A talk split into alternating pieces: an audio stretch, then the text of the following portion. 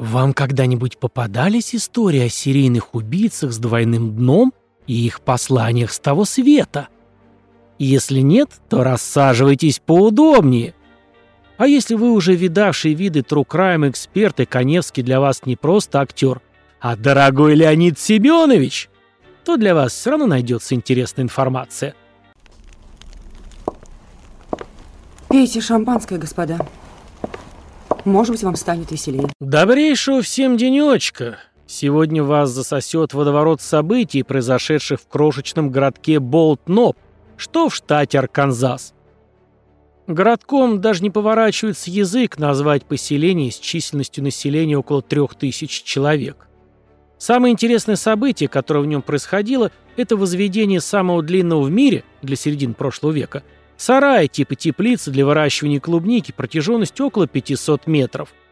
И зря вы саркастически улыбаетесь. В 1951 году компания из Болт-Ноба продала ягодки на 3,5 миллиона баксов, а городок стал клубничной столицей мира, правда ненадолго, лет на 10. В принципе, это были его самые сладкие годы, так как после Болт-Ноб только и делал, что медленно вял, никогда не превышая числом своих жителей 3200 человек. Опытные эксперты уже наверняка провели стремительные мысленные вычисления, и я готов немедленно их подтвердить. Да, таких захолустных болт-нобов поместится в нашем Урюпинске больше десятка. Для тех, кто так же, как и я, там никогда не был, с удовольствием сообщаю, что в конце ноября в Урюпинске прошел городской конкурс кондитеров, и лучшим тортом был признан новогодний медовичок. Это будет последняя сладкая инфа на сегодня. Давайте же вернемся в болт-ноб.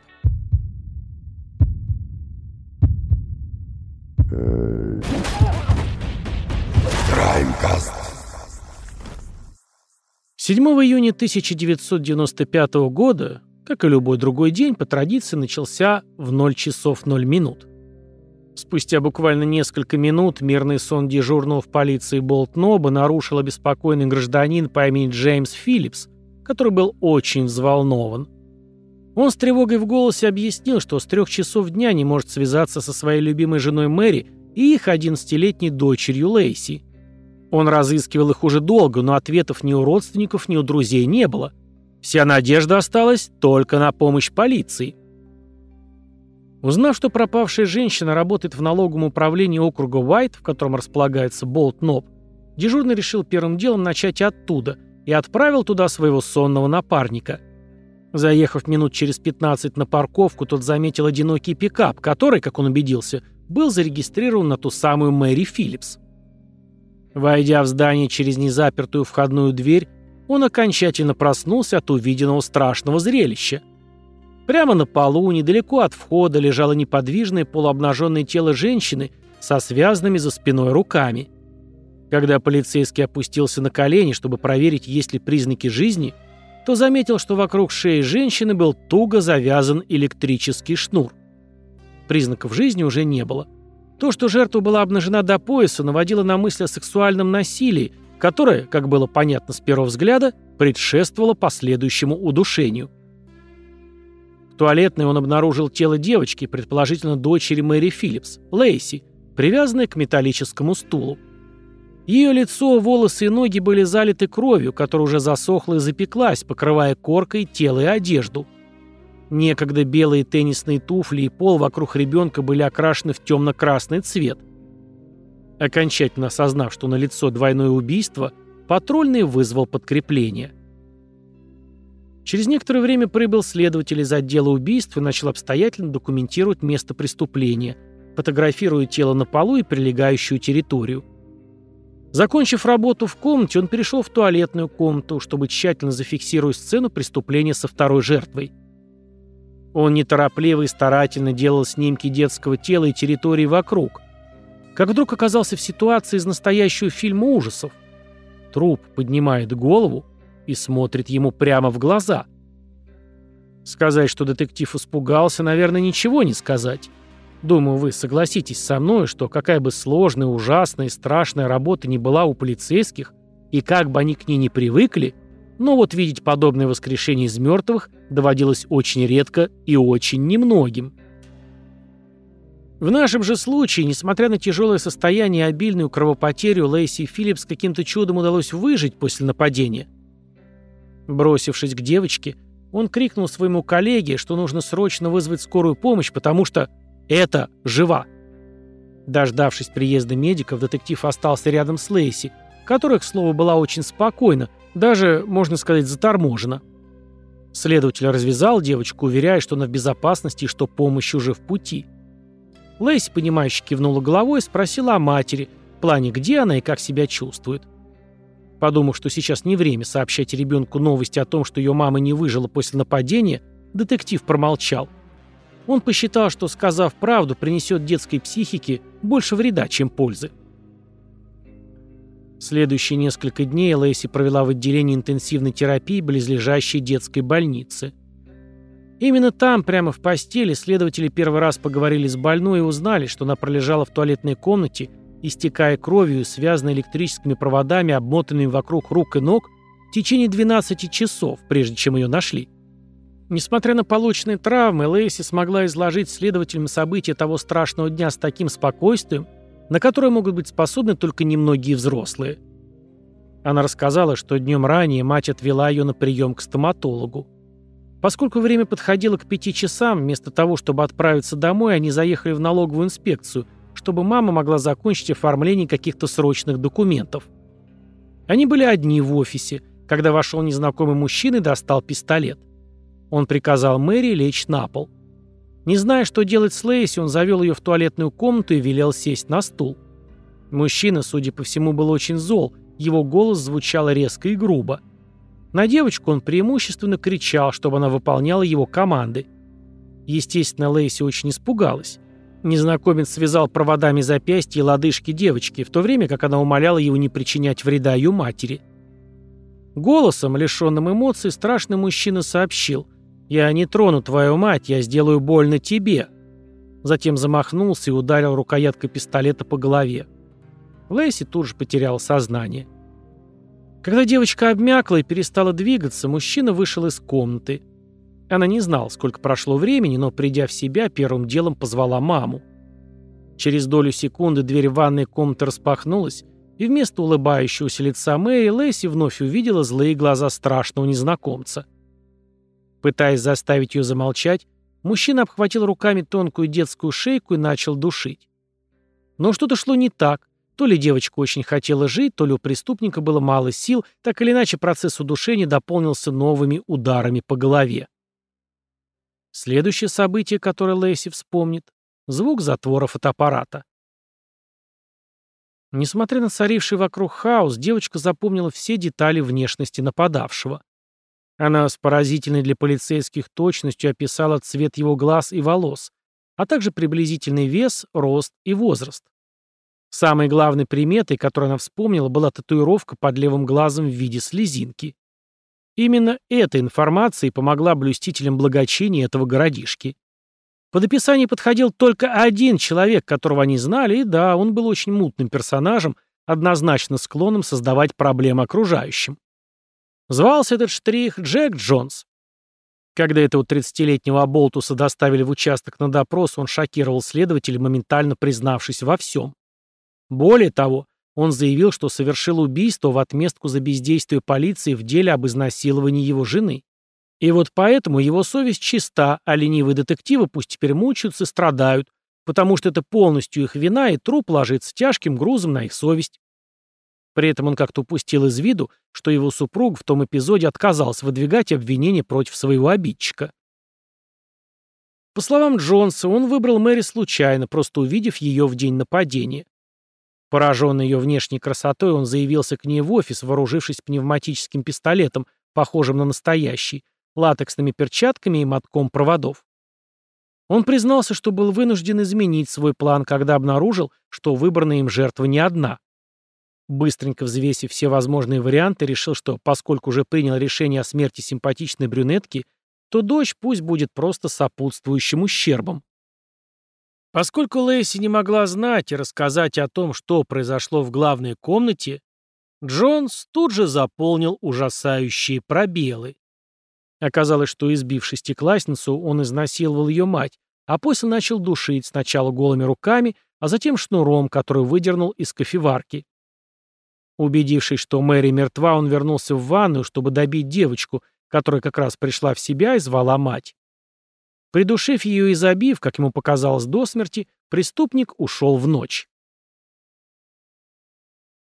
Вечером 7 июня 1995 года, всего через несколько часов после обнаружения кровавой бойни в налоговой инспекции, Джонс был арестован и обвинен в изнасиловании и убийстве Мэри Филлипс и покушении на убийство ее дочери Лейси.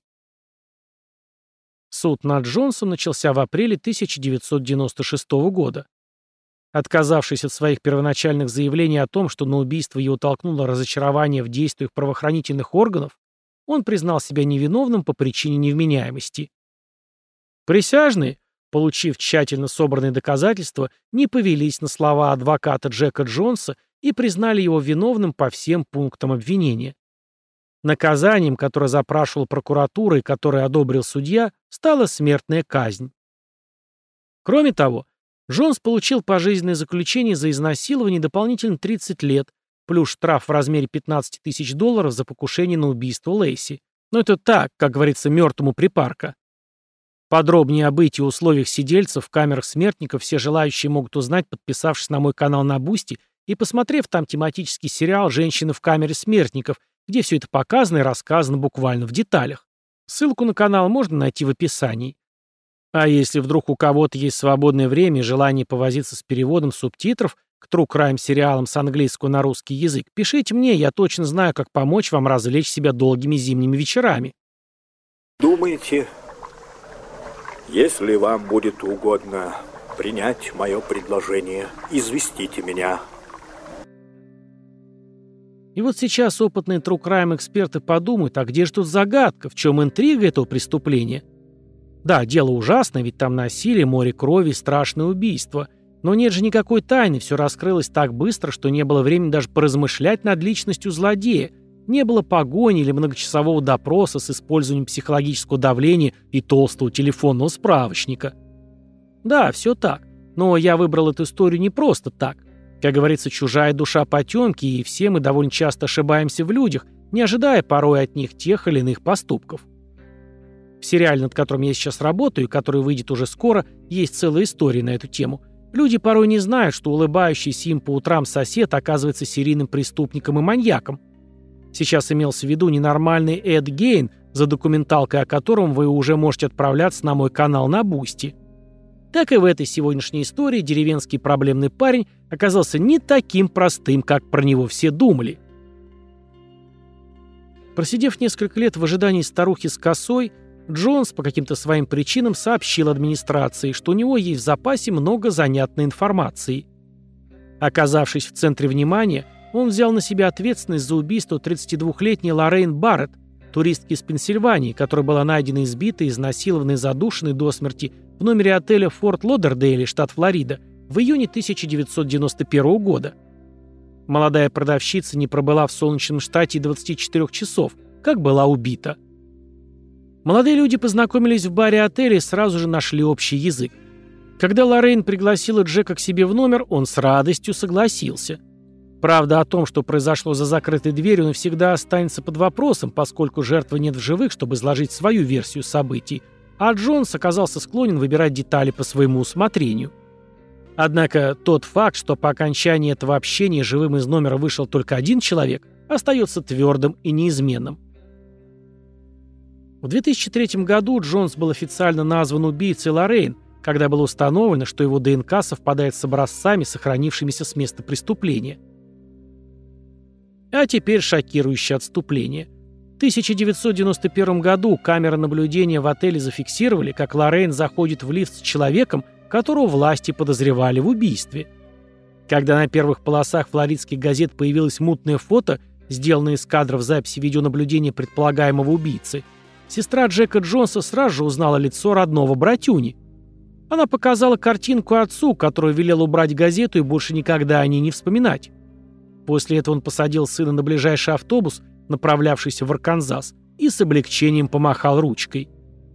Любящий папаша даже не подозревал или просто не хотел думать о том, что выпускает на волю самого настоящего демона. Этот поступок не прошел в итоге незамеченным. Позднее родственники Джонса будут оправдывать свои действия, или точнее бездействие тем, что хотя они и считали возможным, что Джек проводил время жертвой до ее гибели, они не думали, что он способен на убийство.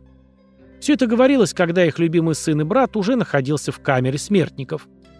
Кстати, а знаете ли вы, что более 90% преступлений раскрываются именно с помощью многочисленных в наше время систем видеонаблюдения – если заинтересует тема, на моем канале на Boosty есть как раз недавно переведенный озвученный сериал на эту тему, который называется «Убийцы, пойманные на камеру». Будет интересно? Добро пожаловать на просмотр 10 серий по два свежих расследования в каждом. Но вернемся обратно.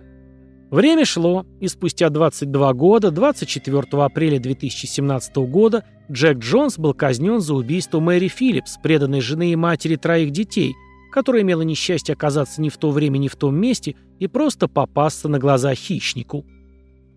Лейси Филлипс, уже будучи взрослой женщиной, присутствовала на казни и смотрела, как умирает человек, убивший ее мать. Когда Джонсу дали возможность последнего слова, он извинился за свои действия. Он даже назвал Лейси по имени, сказав, что всегда думал о ней как о дочери. Это нелепое заявление вызвало у нее понятный гнев – учитывая, что единственный раз, когда она была в его присутствии вне зала суда, был тот трагический случай, когда он душил ее и бил по голове пистолетом. Когда Джонс испустил последний вздох, а это произошло 24 апреля 2017 года, мало кто пролил слезы по человеку, безжалостно лишившему жизни нескольких женщин, чьи последние минуты были куда менее безмятежными, чем у него самого. Кстати, в этом апреле штат Арканзас помножил на ноль шестерых из восьми приговоренных к смертной казни в этом штате, причем в день казни Джонса управились сразу с двоими. Но рано расходиться, это еще не конец истории. Находясь в камере смертников, Джек Гарольд Джонс, то ли из чувства приближающейся смерти, то ли из желания прославиться напоследок, оставить, так сказать, кровавый след после себя, передал сестре письмо, написанное еще в 2006 году, с указанием вскрыть строго через год после своей казни. Она так и сделала. Можете себе представить, каково было ее удивление и какого оно было цвета, когда вместо каких-нибудь прощальных, слезливых слов она обнаружила там самое настоящее признание в еще одном убийстве. Оказывается, он уморил еще одну девушку в начале 80-х годов, когда был всего лишь подростком. В письме он же выписал, как познакомился с жертвой, 20-летней Региной Харрисон, однажды во время велосипедной прогулки по пляжу в Голливуде, штат Флорида. По причинам, которые он почему-то не захотел разглашать, после приятного совместного времяпрепровождения он отвез симпатичную рыжеволосую девушку в отдаленный парк, где изнасиловал и задушил. Тело обнаженной девушки действительно было найдено в парке Вест-Лейк 21 мая 1983 года. Свидетели тогда говорили, что видели ее с каким-то парнем, который катил черный велосипед. Дело стало висяком и остывало до середины 80-х, пока ловким образом его удалось повесить на уже арестованного во Флориде серийного насильника Рональда Генри Стюарта. Его пальцы не совпали с отпечатками на месте преступления, как не совпали еще кое-какие доказательства. Но в результате успешных и умелых следственных действий Стюарт все взял на себя и сел на 50 лет. Он никогда не оспаривал это обвинение и умер в тюрьме от рака в 2008 году. Неизвестно, оставил ли Джонс после себя других жертв, но, зная натуру этого человека и учитывая все обстоятельства, такая возможность вполне вероятна. Поскольку он был скуп на признание, выдавая их через большие промежутки времени, количество жертв вполне могло быть больше, чем кто-либо знает или когда-либо узнает. А Филлипс оставила прошлое позади и продолжает жить дальше. Хотя она навсегда сохранила эмоциональный и физический шрам от нападения, которое едва не оборвало ее жизнь, она не позволяет им определять ее личность. Будучи убежденной сторонницей защиты прав жертв, она использует свой голос для борьбы за тех, кто не всегда получает заслуженную поддержку со стороны правовой государственной системы.